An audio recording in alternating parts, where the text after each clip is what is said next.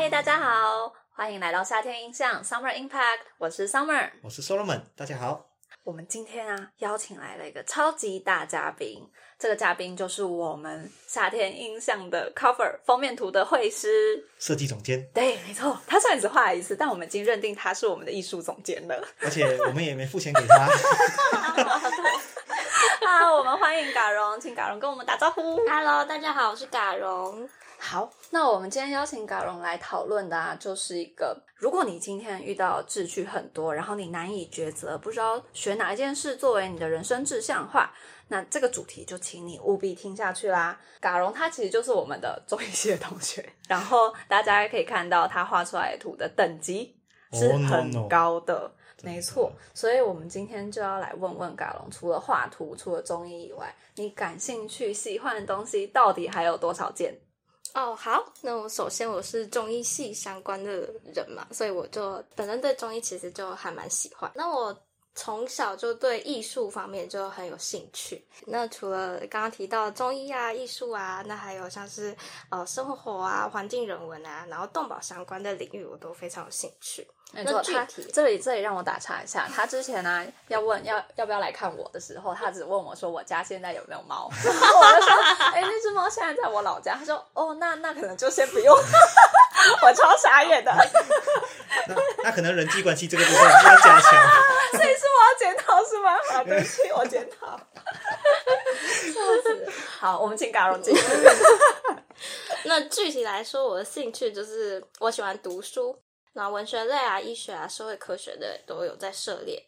那画图啊、跳舞啊、做菜、啊、运动啊、照顾猫猫狗狗啊，然后就是偶尔去健身运动，这些我都很喜欢。嗯，嗯，你未我以后想来呢？你未来的定义是定位，你未来的定位位，对，我未来定位就是，当然第一个 只会想到说，哦，我要当一个好的医生嘛。可是我真的很难想象，说我单纯就只是一个医生，对，这对我来讲，就是光是想到就觉得很可怕。嗯就觉得很无趣、很枯对，燥。真的真的哦，明白。没没错，所以我就还想说有几个呃，像是想做的事情，除了医生嘛，都还有出自己的绘本，然后定时出图，然后写一些中医药相关的绘图本或是年历，就是我觉得中医药印象给人家一种很古板，对，就是比较传统的，对，嗯很传统，所以我就很希望赋予它另外一种很可爱的风格啊。哦，对，那我另外我对动保议题也很有野心，所以我也嗯很想要往动保方面的一些认证上面有一些进展。那毕业后也很想要去进修艺术相关领域，会去画室啊，或者去练舞等等，对我来说都非常有吸引力。好棒哦！哎，Solomon，你听到这里会觉得他的时间到底怎么分配的？我不知道，我怀疑他有四十八个小时，然后我只有十二。我是真的只有十二啦，因为我可能睡了十二个小时。然后剩下的十二有九个小时在看 YouTube，三个小时在吃饭，然后就没了，结束。哇，真的是用 用的真的是超级淋漓尽致。那嘎龙，你到底怎么去兼顾他们的啊、你会有很难去就是排哪一个是你你的嗯，比如说 priority，或者是、嗯就是那个那个先后顺序，你怎么去抓的？什么事情对你来说最重要？我觉得要看你人生到哪个阶段。对哦，不同阶段吗？真的真的，就是当然你现在就是要先顾好你的饭碗，所以我现在当然会会以医生这个职业的呃顺序是最优先的，是对，嗯但跟那兴趣其他部分的话，就是诶，就是会根据重要的程度啦。那怎么定义重要程度？就是你喜欢它的程度，或是你最近 emoji，就是你想要干嘛？你想要干嘛？嗯这兴趣就不要太有压力，所以就。呃，建议的话可以像是把进度都会记录在记事本里面。那当我就是落掉或是回头去看的时候呢，我就会知道说，哎，我之前规划说这个时候应该要做什么事，可是我当下这个 moment 我就是想做别的事情啊。嗯那我可以就是圈起来，或是之后再去做调整，这都 OK。就跟我刚刚讲到一样，经营兴趣这方面不需要有压力，也不需要短期冲刺，因为它是要就是走一个复利效应，它只需要每天做一点就好。呃它是要走陪你走一辈子的，所以你其实不用担心说你今天没有做完，然后你就就是你就很苛责自己这样子。觉得好有道理哦，Solomon。就是兴趣就是身体人我人生的其中一个部分嘛，对然后人生还那么长，对不用担心，就是没错哦。那我就是有一个小小，就是比较像是题外的问题，想要问你，就是在探寻的过程中，有没有发现到，就是哎，这件事情是我不喜欢的，嗯，有吗？有，像我高中的时候就，因为我很喜欢看书，我就觉得自己应该会很喜欢，就是编辑部或是杂志文字类的对文字文字类的这种，然后我就去参加那个社团，嗯跟就是编辑部相关的。然后我进去之后，我就觉得。天哪，就是跟我想象中完全不一样，因为他们就是在根据作家的风格去每一堂社课都在去分析那个作家风格，然后他的每篇文章啊，他的风格流变啊，对对对，然后就觉得哦，好无聊，就很像我国文课下课之后还要再去上一个更艰深的国文课，对，然后我就觉得说，哦，其实我更喜欢的是图图图像像类的，嗯。对，那这方面可能就是呃，我比较不适合单纯文字这个方向，可能要就是像绘图啊，或是呃一些什么插画类的书籍，我可能会比较有兴趣。那像我在有在高中的时候也有迷茫过嘛，因为我很多兴趣，可是诶，我就是有点不知道要选哪一个当职业，尤其是高中升大学这段时间，对，考大学的时候，对，很多人会问说，那你大学要要读什么？然后就会呃不知道，我我太多兴趣了，我不知道读什么。没错，你这就是标准的。当你回答不知道，不是因为你没有兴趣，而是你太多答案，你不知道哪一个才是真正的答案。那所以其实很多朋友大概就跟嘎荣一样，你们这个就是标准的 multi potential light。那我在这边，哎，我先讲一下，我是 Summer，我跟嘎荣声音很像，在这里澄清一下，就是啊，哎，所谓那个 multi potential light，它其实讲的就是啊，当你呀、在某一天突然发现某一个领域非常吸引你，然后你全心的投入，然后结果你投入以后啊，就发现我真的好喜欢，然后我很努力的把它做好。可是啊，等到某一天你到了一个境界的时候，你突然就觉得，哎，我这份热情好像就减少了一些，然后甚至可能就消退了。然后不久，你又发现另外一个领域也非常的吸引你，可是没多久，你又重复了这个轮回，就是你一直从不同的领域跳到另外一个领域，然后你付出了好多精力，然后可在某一天，你又觉得，哎，这好像就也还好，我没有很肯定的，呃，真的要把它当成我的志业。那其实你就会很害怕说，哎，我是不是没有定力啊？我没有办法认真持续做好一件事情，或者是说我是不是根本没有找到我的天命？就是 我不知道到底哪一件事是我最想要的东西。然后另外你也会担心，我一直在不同的领域里面切换，然后一直从零开始，你会觉得，哎，我是不是？没有延续的力量，我没有累积起来的价值。那这个地方我们就要引用 TED 里面的一个演讲。那这个是 Emily 她讲到的。其实各位朋友，你不要害怕，你就是 multi potentialite。其实你没有错，是这个社会给了你一个狭隘的价值观。那所谓 multi potentialite 呢，我们直接讲中文比较好发音，就是多重的潜能者。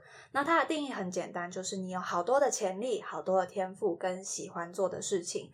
可是啊，你一定会遇到一个问题，就是你不确定自己终其一生都想要做的那件事情到底是什么，你找不到你的那个 致命。就可能有的人还在。还在还在妈妈子宫里，他就确定我毕业以后，我出生以后，我长大我就是要当医生，或者是他可能五岁的时候就跟妈妈说，哦，我就是要当太空人，然后他以后真的就是完全就是以太空人为方向。可是大概多数的人，其实你是在呃整个成长过程中，你会有遇到好多喜欢的事情，然后你又会换到另外一个喜欢的事情，你同时会有好多个方向在发展。可是其实这从来不是一个需要嗯逃开的事情。他的意思就是说啊，其实小时候长辈可能会问你说，哎，你想要当你以后长大要当什么？那当然他其实不是很 care 你想要做什么工作，不管你说警察，然后护理师啊，或者是太空人。或是什么啦啦啦，有的没有的，随便你。他他其实只是想要知道你有一个方向。那可是啊，通常你大概就是回答一种东西，那是代表你让长辈知道你有一个嗯，你想要努力的目标了。那可是从来你可能没有想过说，哎，我我可以同时回答好多种吗？比如说今天，哎，我问 Solomon，你你以后长大要干嘛？嗯哦，假装你现在十十十二岁而已。我那时候是选警察，哦，然后那卡龙你呢？你有想过说我可以同时回答好多种答案吗？没有，没有那个想过时候只有想说，嗯嗯，我可能会当画家吧，这样子。明白，就是大家会觉得我只能选择一个，可是这个东西它就是一个被狭隘住的观念，就其实你从来可以回答的答案就不止一个，然后所以他这里就是要告诉你说，其实你没有问题，就是呃。因为社会的价值观，它去狭隘了你的思考。其实你本来就可以，呃，一出生以后长大，然后你就可以选择好多种东西当做你的职业。然后啊，这个时候你可能就会想到，可是啊，我选那么多东西，我我我就是没有人家，呃，可能人家花了十年都在专注同一个领域，可是我这十年我可能在三到四个领域里面打滚呢，那我是不是还是比较吃亏啊？那在这边，Emily 呢，她也跟大家分享，如果啊你就是这样的多重潜能者，其实你有非常大的优势，你有三个 super power 哦。然后这里就跟大家分享。第一个就是你有融合，诶，融合想法的能力。融合想法能力是什么意思啊？因为你就是在好多不同的领域啊，所以如果你可能像刚刚，诶，嘎龙说他喜欢画图，然后他也喜欢医学，然后他又有人文社会的背景，那这样子他把三方领域结合起来，他一定可以做得比单一领域的人更有想象力，更有发展空间。这个就是所谓呃主义呃想法融合的部分，然后再来第二个就是你有快速学习的能力。那这里当然不是说什么多重潜能者智商比较高，所以他学东西比较快，并不是。他想的是因为你从很多领域里头开始从零开始学起，所以其实你有自己的模板了，你有一套你学习东西的方法。那所以你可能。诶，一开始在第一个领域的时候，你可能学的比较慢，然后跟正常人一样，都要花比较多心力。可到第二、第三个领域以后，你大概知道，当你从零开始学习东西的时候，你要从哪里取得工具，然后你什么点是最重要切入点，然后你要怎么累积起来这些经验，就是你学习的速度会比人家快很多，因为你有很多次重复性的练习了。然后第三个就是你的适应能力。那其实这个适应能力，嗯，我把它理解成一个企业的那种永续发展的感觉，就是因为多重潜能者他扮演了很多种角色，跟他有好多方面的能力，那所以在一个很快速变动的商业环境里面，你的这个多才多艺，它是可以去呃从各个面向切入你的，就是你的企业发展里头，就是你不会只有单一个单一个专业，然后所以对于你的未来的这个这份工作，或者是这个职业，它的适应这个大社会、这个大环境的能力，会比单一能力的人好很多，没有错。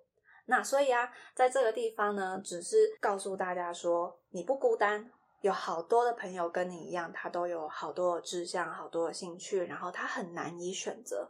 可是其实你要把它想成，这是你的呃优势，因为你是有你的 super power 在的。然后啊。我们接下来就要再跟大家讲讲，那如果你认清了你的这个角色定位，那这个概念你又应该要怎么应用呢？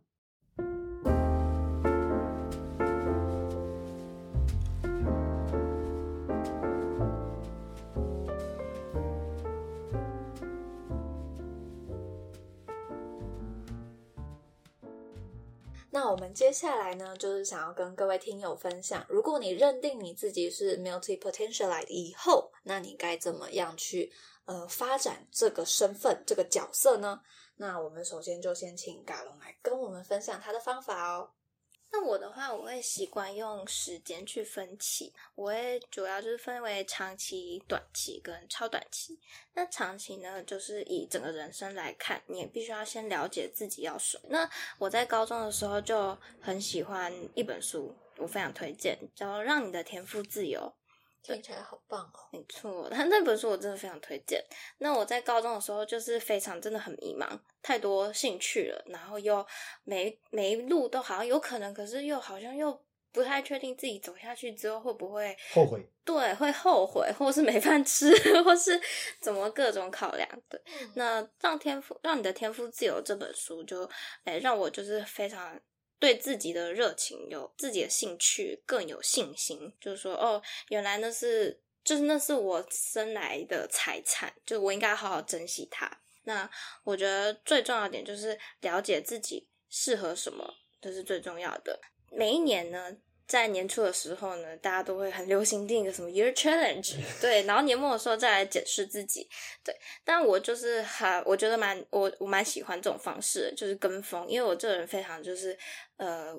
就是需要大家对我需要大家就是需要那种督促，对，或是大家那种一起来，然后说哦，我有热情啊，我要定下，我好有，我好，我现在非常非常的就是同志们革命啊！对，我要征服这一年这样子，然后就赶快定下你的那个目标，趁着你兴致来的时候，对，那你就趁兴致来的时候，这很重要，就是你要把最麻烦的东西先处理掉，你就先拿出你的记事本、手机，或者是你有习惯写手账。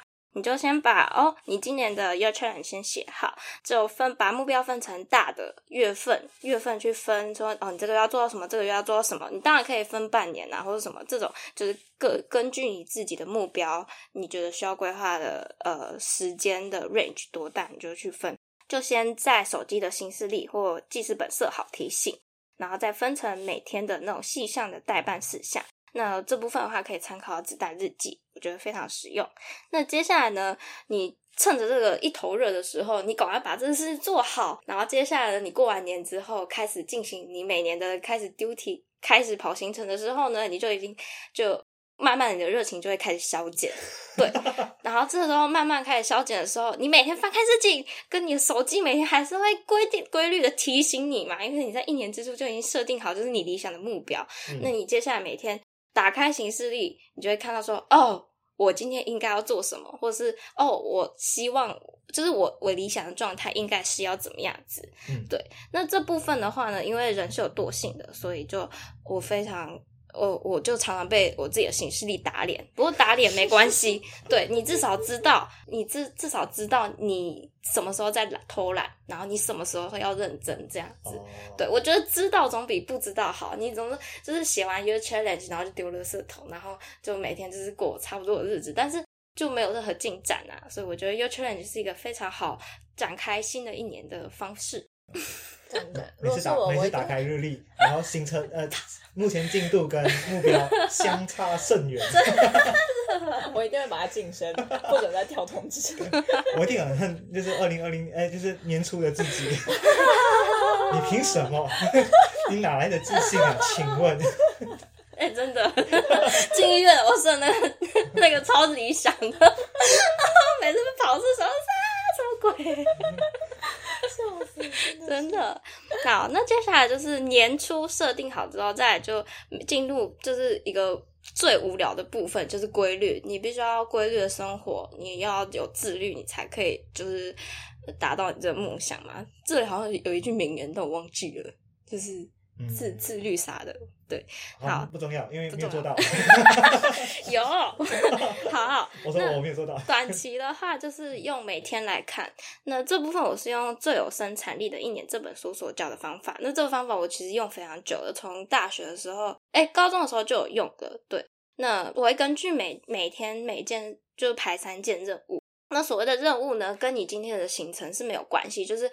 单纯是你想完成的事情，不是你今天说哦，我今天早上有个有个课要上，我就觉得那个是我的就是三件任务里面的其中一件，并不是你的三件任务，可能就是你觉得你今年想要做到，就是你要身体健康，然后你的运动要达标什么东西，或者是你的你很喜欢摄影，你今天想要今年想要做到嗯拍到几组照片，那你就是要必须要根据你的兴趣去排三件任务。那根据这三件任务呢，你就是去分你的专注程度，就是你这个东西，就是你必须要耗多少心力在上面。你可以去排排那个等级，像是，诶，假如我今天想要画图，可是我今天想要就是最初的打稿，那非常耗心力的，所以我可能就给他八分，那就从十到一到十分这样子排。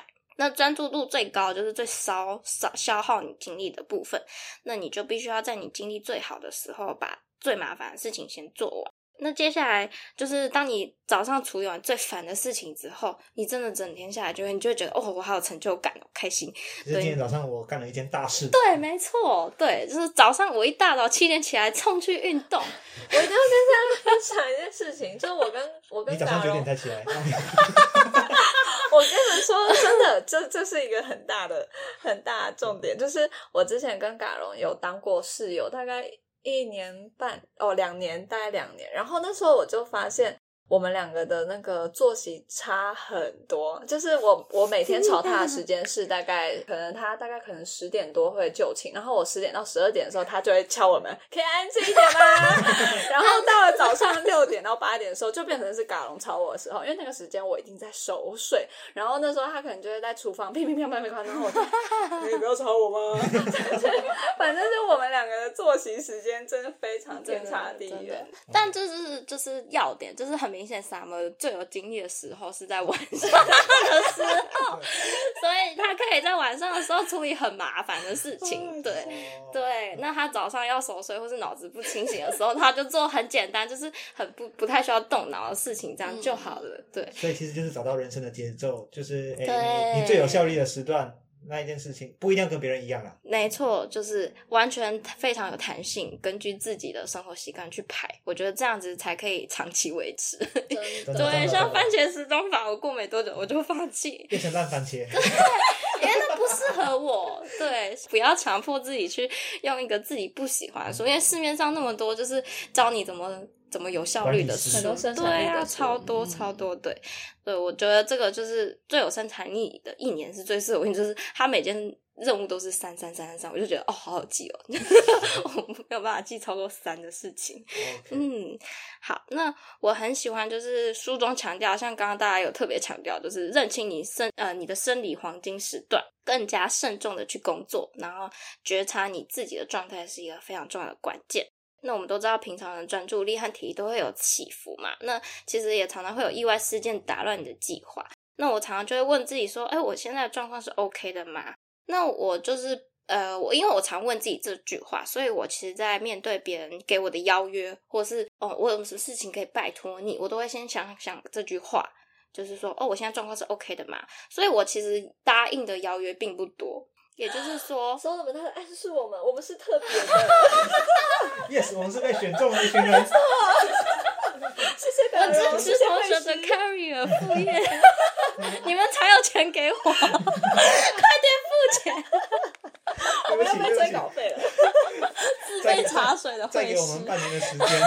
自备茶水，我们一定会连本带利，包套房给你。笑死！我讲到哪了？哦，我不容易答人家人家邀约，所以我很足够时间去每呃去维持自己的兴趣嘛。所以就是时间是你自己的，所以你就可以好好安排说哦，我我我我那么多时间可以掌控，我可以啊这个时候我想干嘛，这个时候我想干嘛。对，所以这对我来讲，就是有这个改变之后，对我的生产力影响蛮大。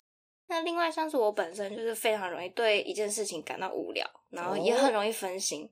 我有个故事，我妈小讲的。我小时候，她说我小一的时候很喜欢爬那个呃国小那个那个什么溜滑梯区的一个栏杆，我很喜欢爬到顶，就是爬到顶，然后就有个爬，有点像是抢头抢抢抢菇的那个东西，我很喜欢爬那个。那是因为我没有爬到上面，然后他说我每天都爬，每天都很认真爬，爬到脚磨皮。然后有一天我爬到上面之后，我就再也不爬了。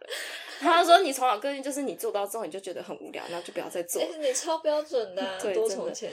然后我就发现说，我以后在往后的人生里面就不停的同样同样事情一直在发生，就是我做到之后就哦，我我没兴趣了，我要做别的事情。对，所以我就是觉得。尤其是呃，了解自己的状况，对我来讲是非常重要，因为我必须要知道说，我什么时候呢可以做做事比较事半功倍，就是有那种《黄帝内经》那种顺势而为的这种概念。哦，为什么突然突然养生起来了啦？你是中医系 所以在经营兴趣这方面，就是要顺势而为，不能像就是我不会像对工作就是要求就是每天有个固定的进度这样那么严格。因为生活本身就已经很累了，然后工作也很累了，就是你兴趣这方面，就是要带来自己，要带给自己疗愈，就不要再多加太多压力在上面。那就是我短期处理，就是兴呃维持兴趣的这个方法。那接下来进入到超短期。那超短期的话呢，其实就是，诶，他我最看重的就是一个态度，就是你当下的每一刻，对我来讲，就是我的超短期如何维持兴趣的一个很重要的方法。那我觉得对手边的工作，你都要有一个负责任的态度。那我这边讲工作，其实也不太不太适当，就是说你手边做的事情，不管是工作还是兴趣，你都要有一个，就是你要把它做好的的一个这个决心。因为做事情有分做完它跟做好它，这两个层次是不一样的。那如果你想着说我要把它做好，而不是把它做完的话呢，你会对你手边当下这个东呃这个这件事情有更多的呃心力专注力。那你当然就是你有投入心血的话，你当然会也会比较多吧。所以你抱着做完的心态去做做事情的时候，其实日后都会有非常多好处。就是我自己经常感受到，就是当我下一刻或是过几天再回头去看的话，我会非常感谢当下我就是非常的认真在做这件事情，因为我会感谢说，哦，我当时做了这么多努力，其实我自己都看得见。那第二个就是每一个目标，就是在你设定的时候，其实都非常空泛理想化，它只是你的行事历上面的你写下的一句话，它并不存在，就是它不是一个实实体存在的东西。可是只有在你实践的那一刻，它才会被你逐渐实体化嘛。所以你应该要看。看重你当下把它就是实践的那一刻，对你，当你做事的那个态度对了，你的心里就会很踏实。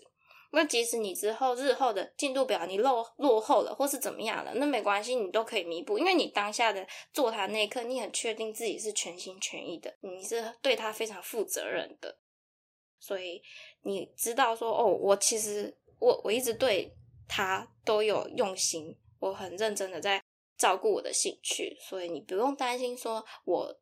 就是某一两天落掉了不会怎样，因为你随时随地都会准备好再出发，然后你也知道说我有一天会到达我想要的那个目标。白了，嗯，所以港就是用上述的这些方法来处理，就是你的多重志趣，然后很多想做的事情，你就先排成它，然后再养成习惯，变成一种规律，然后最后时时维持这样子良好的态度去面对每一件你想要做好的事情。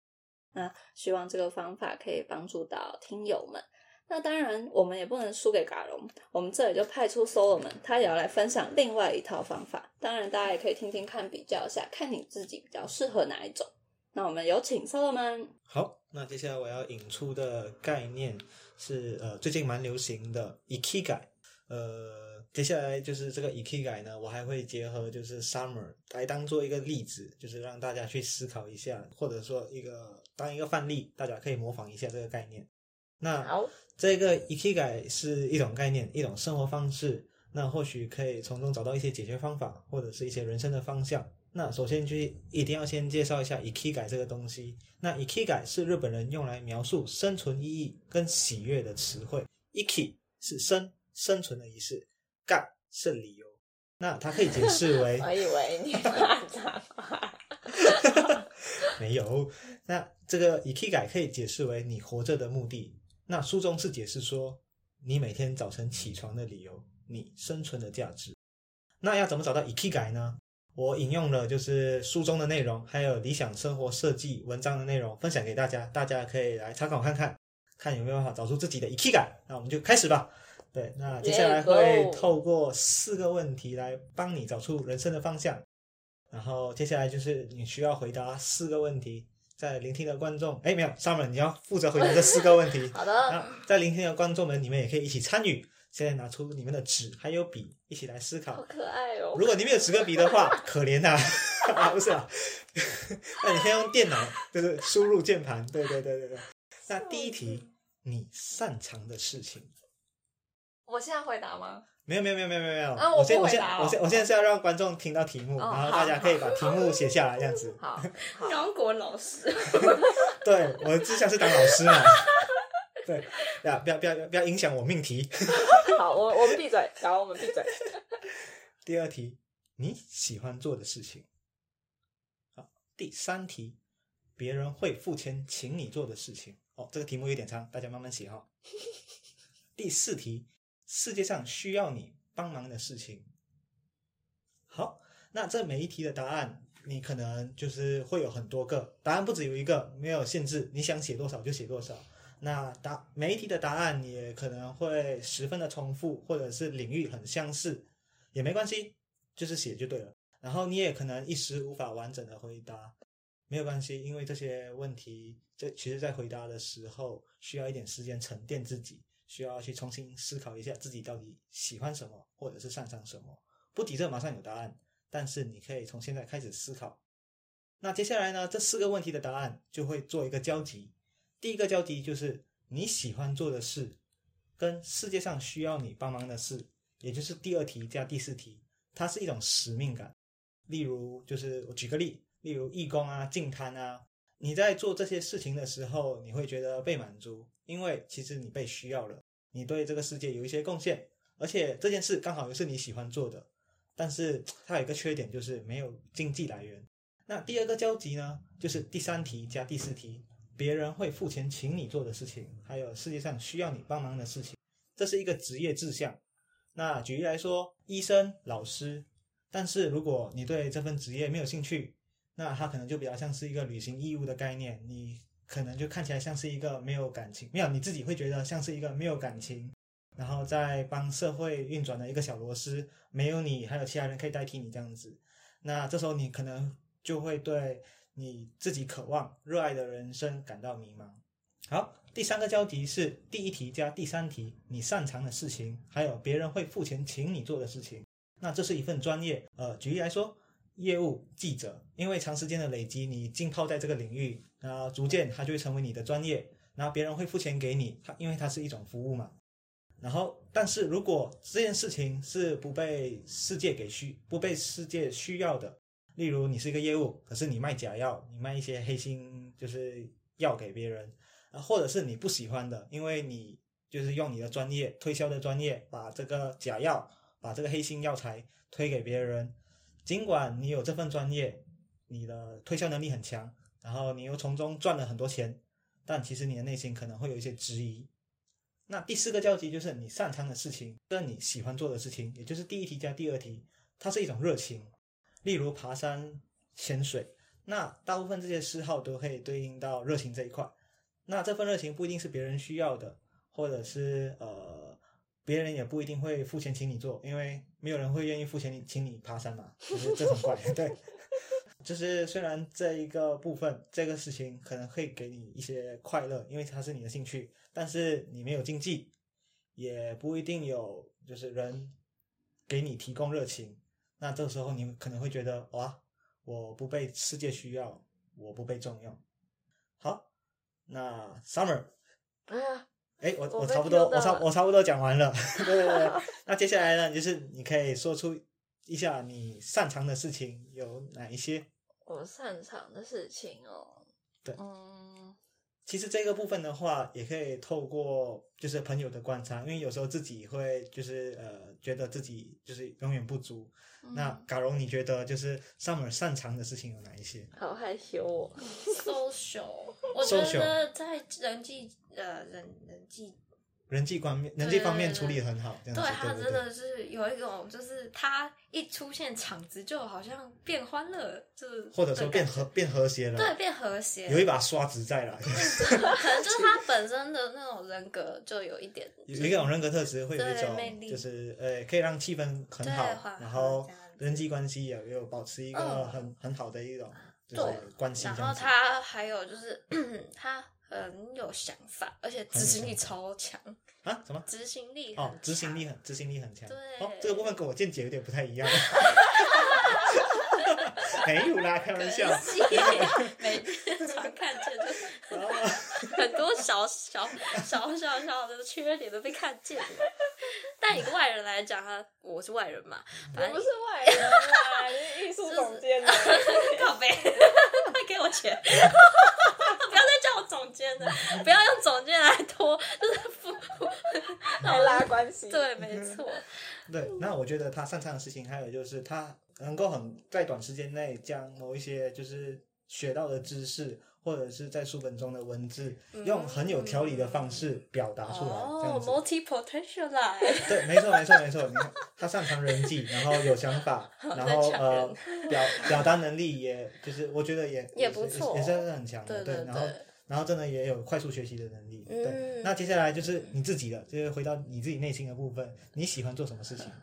我喜欢哦，我喜欢录 podcast，然后我喜欢我喜欢语言，我蛮喜欢语言的。对沟通嘛，诶，文学这一块，是文文学，然后还有哦外语、英文这些语言。哦，对，写作呢文学写作，对对对。写作也是哦啊，OK，嗯，我还喜欢，还喜欢什么啊？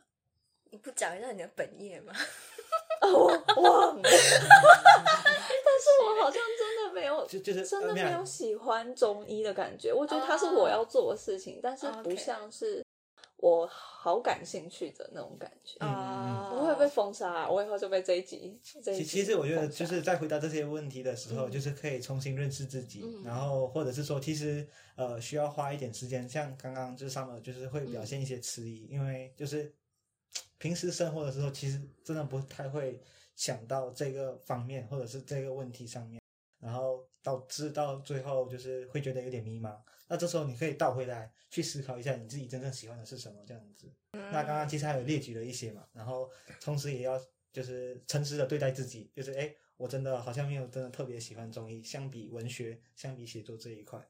好，那别人会付钱请你做的事情，嗯，我猜应该就是中医吧，因为我其实是内心是蛮确定中医就是我的职业，然后另外可能是研究，对，就是我有在学习做研究的能力，然后目前也有接到很多研究计划，诶，没有，目前只有在跑一个，就是新的，哦像是院内计划的东西。不过目前已就是已经有类似相关的经验，而且别人就是有付钱给你那样子，有得到一些扣扣嗯，应该是对，都是奖学金，哦，都是奖学金。很不错哎，就是沙尔是研究 研究奖金抢夺者，超强超强的，我也觉得超强的，强，对，真的每每出缺钱啦，缺钱。五体投地，五体投地。没有没有，笑死那另外就是世界上需要你帮忙的事情，你觉得有什么呢？嗯，我觉得这一块的话，我很明显是我有我有一份很想要帮助，就是所有需要帮助的人们的心意，嗯就是当然可能涵盖了像是人权议题啊、女权啊，或是环境议题等等。我觉得这应该算是世界需要我来帮忙的事情，就是我我很确定，我就是有想要协助这些弱势们的心。哦，嗯，OK，好，那听完 Summer 这四题题目的答案之后呢，接下来我们要再从中找到一些共同的交集。那这是我就是自己擅自找交集的啦。对，就是 Summer 可能自己心里还有另外一种诠释的方法。那你们每个人也一样，就是用自己最喜欢的方法去诠释它，这是最重要的。没错。好，那接下来呢，他刚刚提到嘛，擅长的事情，那我就挑选出了就是非常有想法，然后表达能力有条理，然后又很顺畅、很流利。那接下来喜欢做的事情呢，就是写作还有语文能力这个部分。那接下来第三个就是别人会付钱请他做的事情呢，就是中医这个专业，还有研究这个议题。那世界上需要对他关切、他想帮忙的事情，诶，包括了一些人权、女权，还有环境议题。那最主要是帮助弱势的人。那这个部分的话，诶，我们做一个整合，做一个交集，我们可以就是帮 Summer 算出他未来 他的中医呢，可能可以往研究这个方向发展。那因为他本身又有一些想法，然后在表达的能力很好，可能写的论文就会新颖，然后跟一般就是 研究论虫的不太一样。好拽哦！对啊，因为他除了有想法以外，他的写作能力也是非常好的。那另外，他也可以透过就是他研究这个部分呢，就是走向国际，因为他本身也有在语文能力这方面也有一些进修，而且是有兴趣的。那他的这个研究或者说他这份职业，就可以让他走向国际。那走向国际的时候，就可以去真的去接触一些真的弱势的国家，或者是亲自走到弱势的那一些地方去真正的关心到他们，或者是给予付出协助，对，然后而且这个部分，因为自己本身中医的专业，嗯它不只能够在心灵上或者是言语上给予帮助，他也能够就是用自己的专业，呃，帮助那些人减缓那些病痛，上真正的对嗯，减缓他的病痛或者是一些生劳疾苦。嗯对，当然这是一个很理想的状态了。这样子诠释之后，可能就会觉得哇，这个就是我就是呃人生的意义，我的 ikigai，我生存下来的意义。好，那这一个就是以 Summer 作为范例给大家参考看看了。那大家就是在填写答案，就是可以慢慢写，慢慢去思考自己擅长的是什么，喜欢的是什么，然后你可以在找到交集之后，你就可以用你擅长的方式，还有喜欢的方式去生活，去阐述你认为世界上需要的事情。这时候，你就可以从中获得满足感，觉得自己被重用，有价值和意义。那这件事情，或者说这一些事情，就会成为你的 ikigai，你每天早晨起床的理由，你生存的意义。感人欸。没错没错，ikigai 就是这四个交集中的交集。那接下来就快要进入尾声了。如果你的兴趣很多，不知道往何发展，可以试试以 k i g a 这个方法，从中找到自己生存的意义。如果你有明确的目标，但缺乏一些执行力，可以透过嘎荣分享的方法，用正确的态度去做好你热爱的每一件事，找到自己最适合的生活节奏，或者可以继续关注我们的 podcast，说不定之后我们会分享类似的题目。啊，如果你不知道自己喜欢什么事情，觉得无法填写完这一个问卷，不知道自己喜欢什么，到底擅长什么，那可能你尝试的还不够多。在尝试的过程中，哎，不对，你还没尝试，你可以就是勇敢的踏出去，去尝试，去接触不同的领域，去接触不同的事物。对，就是你完全没想过的事情，你都可以去尝试看看。在尝试的过程中，你不仅会发现你喜欢的事情、热爱的事物，同时你也可以发现自己不喜欢什么、讨厌什么。那在朋友的 IG 现实动态上看到一句话，想作为本集的结尾：认识自己就像做一道写很久的删去法，我们一个个的删去，透过认识带来的碰撞与排斥，逐渐看到自己。没有绝对的生活方式，你可以是 multi potential 你想要的可以不只有一个，没有人能够局限你的选择。你也可以一生只热爱一件事，专注做好一件事情，都是可以的。那最重要的是，你必须认识自己，知道自己想要的是什么。太棒了吧！好回复真的完全没有感情，没有，我很难过。发自内心的赞叹。好，那我们这一集就到这里结束啦。谢谢嘎龙今天来跟我们分享这个方法，不会真的很受用。谢谢你，呃，也谢谢聆聆听的观众们，谢谢你们一路的支持，新年快乐！好，Summer Impact，a little impact on your life，拜拜，拜拜。